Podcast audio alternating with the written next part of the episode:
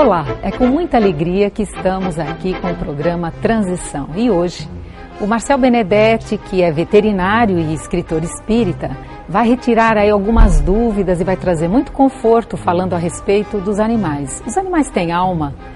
Os animais evoluem? Como é a comunicação? Como se dá o relacionamento entre os animais e nós, os seres humanos? Isso e muito mais você vai saber com Marcel Benedetti. Você acredita que os animais têm alma? Ah, acho que sim, né? Com certeza. Acredito, acredito. E eles são tão formidáveis, né? Quem sabe? No primeiro momento eu diria que não, mas né, eu penso nos meus e aí eu acho que sim. Eu sou uma pessoa mesmo que amo animais. Marcel, obrigada pela tua presença. Muito bom ter você aqui. E eu vou perguntando a respeito da alma dos animais. Os animais têm alma, Marcel? Os animais com certeza têm alma. É, antigamente existia o conceito, né, deixado por um filósofo francês, René Descartes, que dizia que os animais eram objetos que eram insensíveis e que não tinham inteligência nem sentimentos, né? Mas uh, a gente percebe no nosso dia a dia que isso não é, não é uma verdade. Os animais têm sentimentos, têm inteligência, portanto não são objetos, então têm alma, né? E no nosso, no nosso dia a dia de observação e até pela literatura espírita, nós temos várias confirmações de que os animais realmente têm alma. E os animais, eles evoluem ou eles vão ser sempre animais, Marcel? Então, o problema é justamente é na, na formulação da pergunta, né? Porque os animais, se a gente for olhar lá na, na, na, literatura espírita, lá na codificação, no livro dos espíritos, tem um capítulo, os animais e o homem, né? E tem um trecho que diz, planta sempre planta, animal sempre animal, homem sempre homem, dando aquela impressão de que não existe uma evolução, que o ser humano sempre, vai, sempre foi ser humano, o animal sempre foi animal e a planta sempre planta. Né? No entanto, tem o livro da Gênese, da, da, da, dentro da codificação, que fala de evolução. Então parece uma contradição, né? Como que o animal vai ser sempre animal se existe a Gênese mostrando essa evolução do átomo até o arcanjo, né?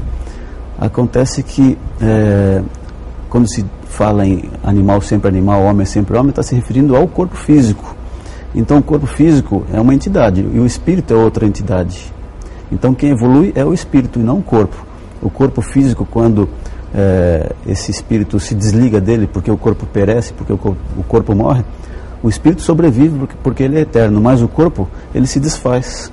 E quando ele se desfaz, ele volta para a natureza e todos os seus componentes atômicos né, voltam à natureza porque eles se, é, se desfazem realmente. Né? Então, um, um, animal nunca vai se tornar um ser humano porque se refere ao corpo físico, né? é um modelo de vestimenta do espírito. Mas o espírito, sim, esse que estagiou no, no, mineral, depois vai estagiar no vegetal, depois no animal, um dia ele vai estagiar na fase de humanidade. Então, o espírito de um animal, um dia vai chegar à fase de humanidade, passando por várias fases de transição. E como entender, eh, Marcel, a questão do sofrimento? Nós sabemos que dentro né, do ser humano, já que você colocou essa diferenciação também posta, como é que fica a questão do sofrimento? Para o ser humano existe a lei de causa e efeito, existe a questão de aprendizados, existem os resgates, enfim, existe uma série de explicações. Mas como explicar o sofrimento do animal na Terra? Então, uh, o planeta Terra é um planeta primitivo, é um planeta ali de uma classificação bem uh, primária ainda em, em termos de evolução. Então o planeta Terra está vivendo ainda numa fase tão primitiva em que o sofrimento ainda é a pauta mais importante do nosso aprendizado aqui. Então um, o, os espíritos que são enviados para cá, no nosso planeta, são enviados para aprender uma determinada categoria de sofrimento, que é encontrada aqui na Terra nessa fase de, de, de evolução do planeta. Né? Então é parte do nosso aprendizado o sofrimento. Então, se você é um espírito que está querendo aprender sobre o sofrimento, vai lá para a Terra que você vai aprender o que é o sofrimento. Só que é diferente o sofrimento do ser humano e o sofrimento do animal ou do vegetal, que até o, vegetal e o animal também, aliás, o vegetal e o mineral também passam por um sofrimento, apesar de é, dar a impressão que o mineral não sofre, mas sofre também, entre aspas, né? Mas o sofrimento dos animais acontece por aprendizado. Então, todo tipo de sofrimento que acontece aqui no nosso mundo tem uma finalidade útil. Nada acontece por acaso ou acontece por acontecer, tem uma finalidade útil. O sofrimento acontece, tanto para nós quanto para os animais, como uma forma de aprendizado. Então alguém pode até falar assim, ah, então eu vou bater no meu cachorro para ele sofrer bastante, para ele evoluir mais rápido, mas não vai valer. Porque o sofrimento importante para a evolução do, do, desse espírito é aquele sofrimento que acontece naturalmente, aquilo que vem da natureza, porque o sofrimento que acontece naturalmente vem de Deus. Né? Então aí sim, realmente tem um aprendizado útil. É, Jesus disse que, que era necessário que viesse o escândalo, né? Como, é, referindo a, ao sofrimento. Né? É necessário que venha o sofrimento, mas aí daquele por quem vier o escândalo. Então você pode é, é, passar por um sofrimento, mas você não pode criar esse sofrimento para ninguém acreditando que está ajudando na evolução dele. Na verdade, você até pode estar, tá, entre aspas, também ajudando no, no, no, na evolução desse outro ser, porque você está impondo a ele uma forma de aprendizado, mas você vai ter que pagar essa conta depois também, né? E você, como é veterinário, e também entende e acredita dessas questões espirituais, você desenvolveu um trabalho com relação ao sofrimento dos animais, Marcel? É, como faz parte do, do, do, do, da evolução deles aprender com sofrimento, é difícil a gente conseguir evitar totalmente que isso aconteça, né? Mas na medida do possível a gente dá a nossa contribuição de várias formas, né? Nós temos já sete livros escritos a respeito da, da, da espiritualidade dos animais e com a leitura desses livros as pessoas têm uma maior consciência. Eu já sei de muitos casos de pessoas que deixaram de comer carne, por exemplo, que não deixa, que também é uma forma de sofrimento para os animais que são abatidos para fornecerem carne para nós seres humanos, né? Muita gente se tornou vegetariana em função da leitura dos livros.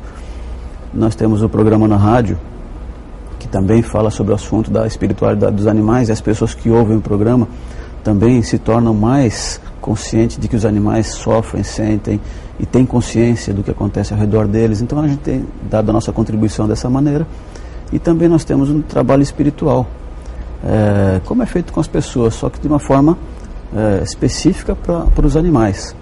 O trabalho espiritual acontece como acontece com o trabalho espiritual em qualquer centro espírita para seres humanos, com a diferença de que quem é o assistido é o animal.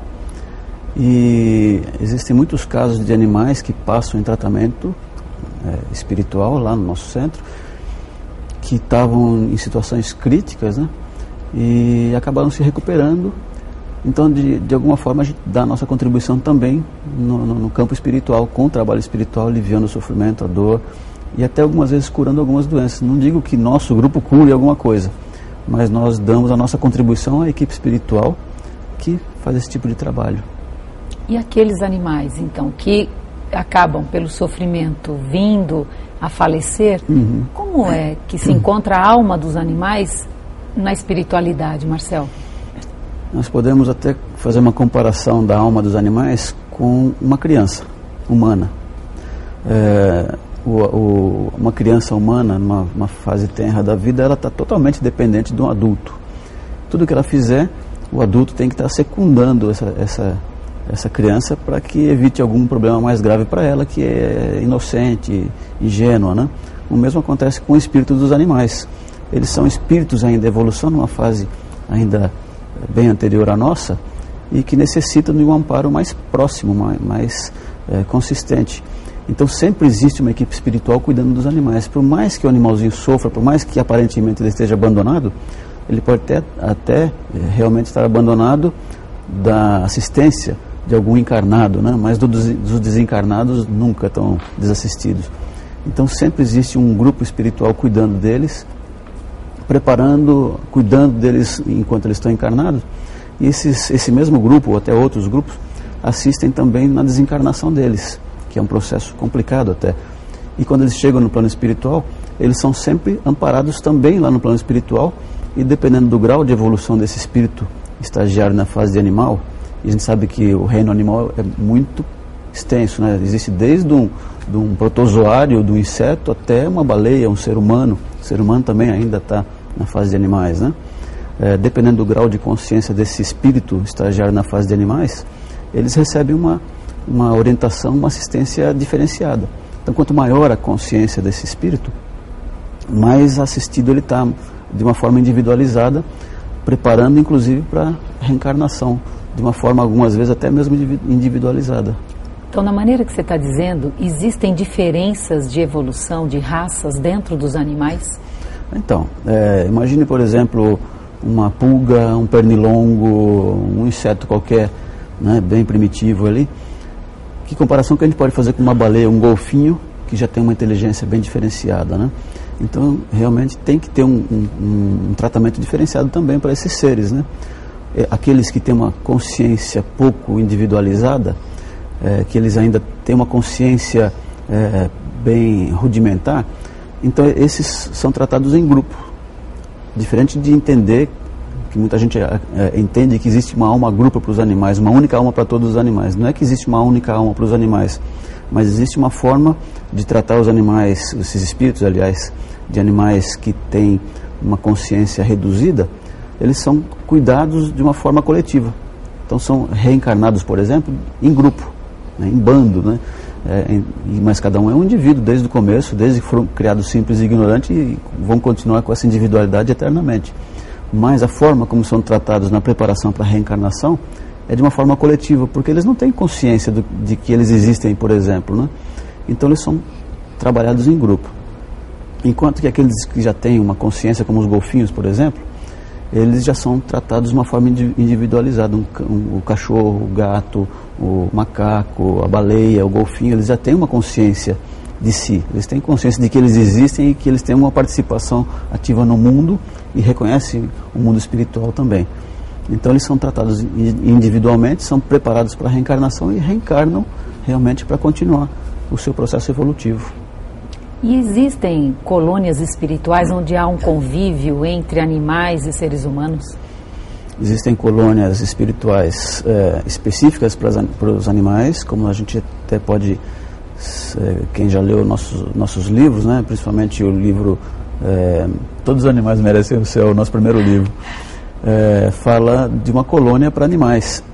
E nessa colônia é, específica para animais, é, os animais são preparados para reencarnação e são preparados para entenderem a sua evolução. E existem colônias que não são tão específicas para os animais, mas também os animais estão lá, como a gente pode até encontrar no livro Nosso Lar.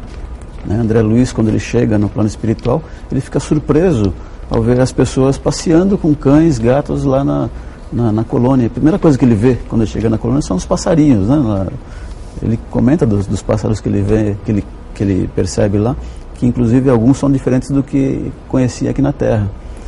E então eles lá na, na, nessas colônias onde vivem seres humanos também, também existe contato com espíritos de animais, que são esses espíritos que já tinham já um contato com seres humanos é, enquanto eles eram encarnados. Né? Então, como dizem os espíritos, a, a, as colônias são como se fosse uma extensão da, da, do planeta Terra nesse mundo físico. Eu tenho certeza que com essas explicações, muitas pessoas que estão te vendo e te ouvindo agora têm um acalento, elas, né, é um conforto saber que aquele animal que conviveu, às vezes pouco tempo ou muito tempo, vai seguir o seu processo de evolução e que nessas colônias espirituais eles também são assistidos, né? São assim, assistidos. que isso reconforta a alma. Uma, essas dúvidas, para quem tem afeto pelos animais, para quem se vincula aos animais, isso vai fazer muita diferença, né, Marcelo? Eu acho que o importante é saber que não só o animalzinho que a gente tinha, aquele espírito, ele não morre, mas ele sabendo que ele está bem tratado, bem assistido e sabendo que ele vai voltar, é mais confortante ainda, né?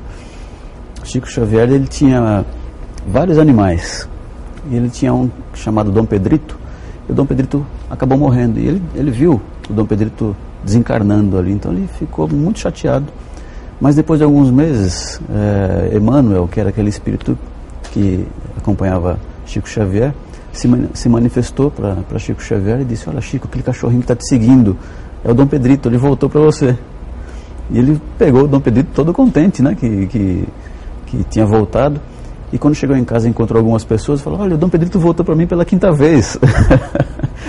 Cinco vezes o Dom Pedrito voltando mostra que existe a possibilidade daquele animalzinho que desencarnou na nossa é, família, na, na nossa convivência, existe a possibilidade desse animalzinho voltar para a gente e com certeza ele vai reencarnar conosco muitas vezes ainda e a gente pode ficar sossegado que não perde contato com eles nunca, eles estão sempre de volta. Marcel, é, os animais eles podem sofrer de depressão, de frustrações, é, são doenças mais ou problemas mais emocionais? Então, como nós comentamos, os animais eles têm consciência, né? pelo menos aqueles animais que estão num grau de consciência mais elevado, como os mamíferos, é, até algumas aves também, eles têm consciência do que acontece com eles no, no ambiente que eles vivem e, e, pode acontecer de, de existirem problemas emocionais. O próprio Kardec cita é, na, na, nos livros da codificação, no livro dos médios, se não me engano, é, uma reportagem que saiu no jornal Le Matin, em que ele comenta sobre um cachorrinho que foi suspeito de, de ser portador da doença da raiva. Então a pessoa que cuidava dele, com medo de ter um animalzinho com raiva em casa, soltou ele na rua. E as pessoas sabiam que ele era suspeito de estar tá portando o vírus da raiva. E todos, as, todas as pessoas que ele tinha contato, que ele conhecia, fechavam as, as portas quando ele chegava perto. Ele passava na casa de um, fechava a porta, passava na casa do outro, fechava a porta. Chegou um momento que ele passou na casa de todos que ele conhecia e todas as pessoas estavam é, rejeitando a presença dele ali. E ele se sentiu então é, excluído. Então Kardec conta que ele, se, aparentemente se sentindo muito triste, foi em direção a um lago, deliberadamente entrou no lago, afundou na, na água e saiu do outro lado boiando já morto. Então ele se suicidou. Ele entrou numa depressão a ponto de preferir o suicídio a continuar vivendo dessa maneira, desprezado dessa maneira. E uma outra história é a história de uma senhora que, pela manhã, ela foi para a padaria, né? E o que, que ela encontrou no meio da rua? Ah, a história do passarinho, oh, né? essa é linda. Essa também foi uma história espontânea. Alguém ligou lá para a rádio foi. contando essa história de um, uma senhora que ela trabalhava no, num determinado lugar e na hora do almoço ela saiu para buscar alguma coisa na padaria ali na hora do almoço e um passarinho cercou ela e piava e queria que ela é, fosse numa determinada direção. E ela falou, agora, agora não posso, né? Estou na hora do meu almoço. À tarde eu é como se estivesse conversando com um passarinho lá. E o passarinho insistindo com ela, ficou esperando ela sair da padaria e tentando chamar a atenção dela para ir numa determinada direção. Ela falou, agora eu vou trabalhar, depois eu vejo o que, que você quer. E no final da tarde estava lá o passarinho esperando por ela. E ela até pensou em ir embora e largar o passarinho sozinho lá, mas ela, como ela prometeu, né? O passarinho foi voando numa determinada direção, ele voava, pousava, esperava ela chegar perto, voava, pousava, esperava chegar perto, até que chegou num, numa espécie de um beco e o passarinho subiu, entrou, é, subiu até a parede onde tinha um buraquinho. E ele ficou no buraquinho, olhava para dentro do buraquinho, olhava para ela como se estivesse dizendo: o problema está aqui. E quando ela foi olhar, é, é, dentro daquele buraquinho era o ninho do passarinho que tinha duas aberturas, uma do lado de cá e outra do lado, do lado do muro. Só que fizeram, emparedaram aquele muro do outro lado, fechando a saída do outro lado, né? E os passarinhos eram grandes e não podiam sair pelo buraquinho pequeno. Então ele pediu ajuda para ela, ajudar a abrir o, o, o buraquinho ali para que os filhotinhos pudessem sair. E ela com a mão mesmo conseguiu arrebentar o bloco, né? E libertou os passarinhos. Olha aqui, um passarinho com uma consciência dessa de pedir ajuda para quem ela, ele sabia que podia ajudar, né? Então, essa comunicação, quando nós temos sensibilidade, e quem Acontece. tem animais em casa sabe, né? Eu estou lembrando aqui do, do livro que eu li há muito tempo, que chama Sete Experimentos que Podem Mudar o Mundo, Hum. que é um biólogo, Rupert Sheldrake. Rupert Sheldrake. E ele fala muito também dessa, tem vários exemplos, enfim, dessa sintonia que existe, não é? E também eu fico pensando aqui, para te perguntar, as pessoas também que aí vamos falar de um pouco de um outro extremo, as pessoas que querem humanizar o animal Uhum. né, no relacionamento, como é que você vê? Porque uma coisa é o respeito, a dignidade, outra é a humanização. Que diferenciação? É, Como é que a acho que gente, a gente- vai- pode tratar os animais? Eu acho que a gente poderia até é, é, fazer uma, uma- um paralelo aí com pessoas que querem tornar uma criança adulto antes do tempo.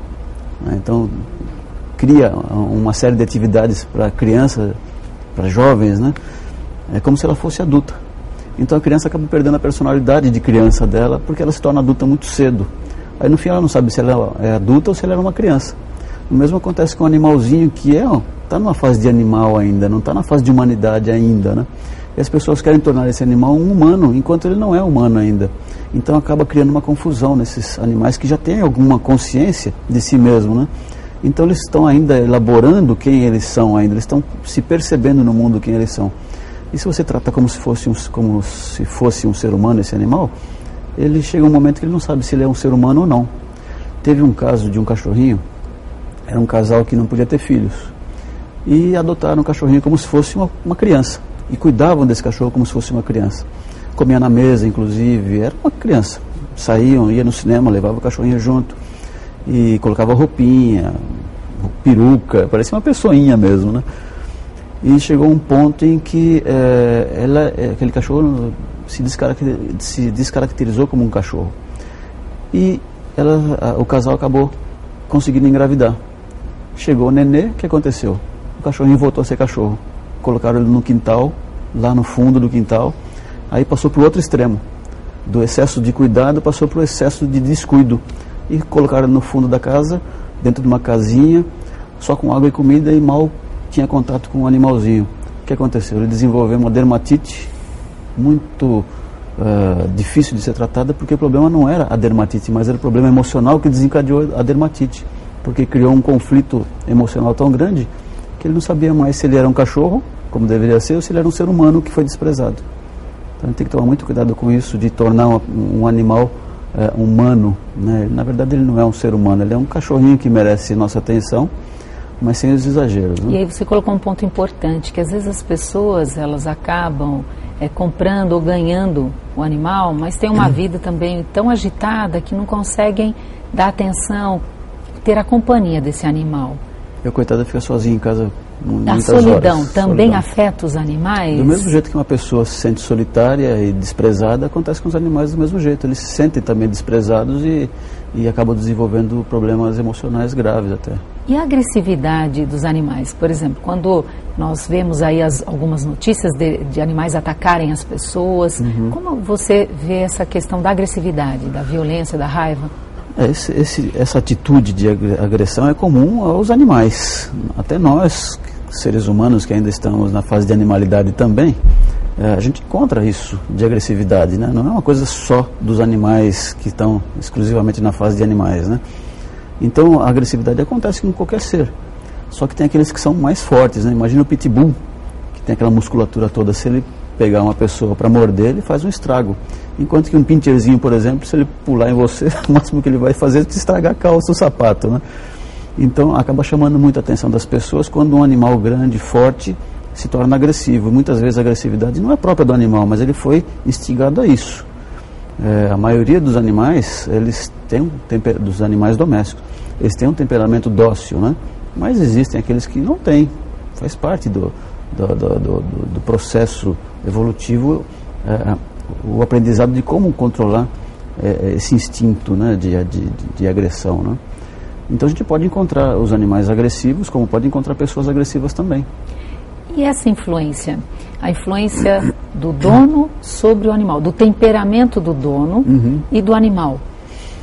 O que acontece com muita frequência é que existem pessoas que adquirem animais que têm uma ou uma aparência física semelhante a dele ou uma, uma aparência é emocional também, né? Mas o que acontece em geral é que o animalzinho que a gente acaba tendo contato não é um animal que a gente está tendo contato com ele pela primeira vez. Nós, como eu contei o caso do Chico Xavier que voltou cinco vezes, provavelmente esses animais que estão em contato com a gente já tiveram contatos anteriores em outras vidas dele, do, do, do animalzinho, ou nossa própria vida em outras encarnações, a gente já teve contato com esse espírito. Então a gente já tem uma experiência, uma troca de experiências anteriores, né? E e porque já existe essa, essa relação entre nós e esses espíritos é, que ficam em contato com a gente na, na, nessa, nessa, fase de animalidade, é, existe já uma essa, essa influência de um para outro. Então, quando ele volta mais uma vez, ele já volta com essa influência, né? então ele só reafirma aquilo que ele já conhecia de nós e muitas vezes adquire é, ou demonstra aquela afinidade que ele já tinha adquirido em outra época em relação à, forma de, de, se apresentar.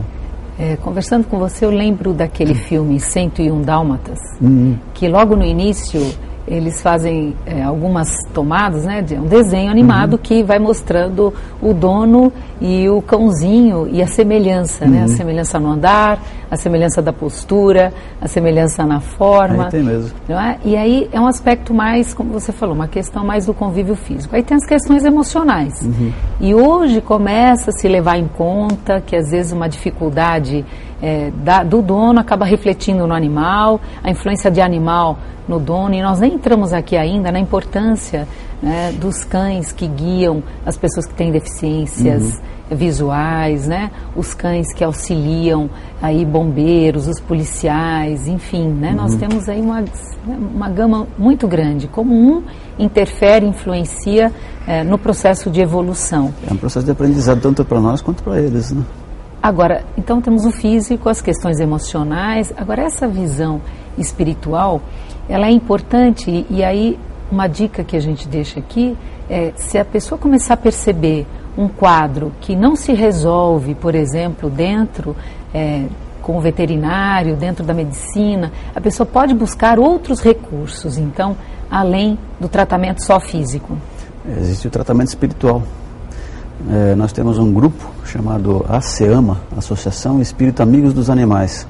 E lá, é, nesse grupo, nós desenvolvemos não só um estudo sobre a espiritualidade dos animais, um estudo aprofundado sobre a espiritualidade dos animais, mas também nós desenvolvemos um trabalho espiritual, de cura espiritual nos animais, que acaba se refletindo no corpo físico, criando uma cura física.